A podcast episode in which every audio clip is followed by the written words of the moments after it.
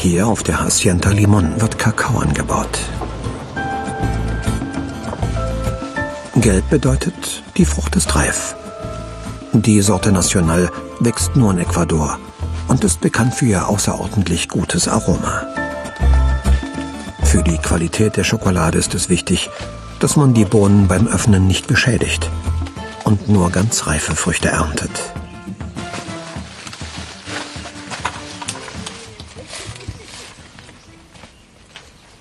Um das zu wissen, kann man so klopfen und man fühlt, dass die, die Bohnen innen locker sind. Wenn die locker sind, heißt es, dass sie reif sind.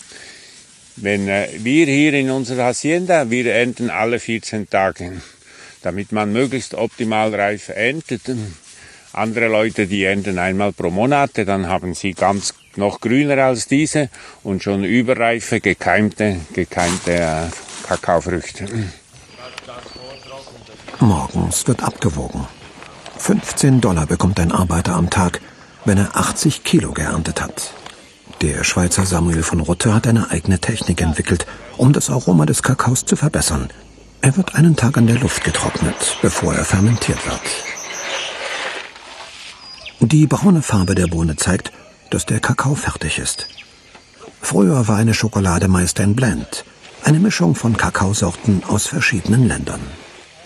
In den letzten Jahren kam die Tendenz, dass man eine Schokolade macht mit Ecuador-Kakao, mit Madagaskar-Kakao oder Ghana-Kakao. Das war etwas ganz Neues.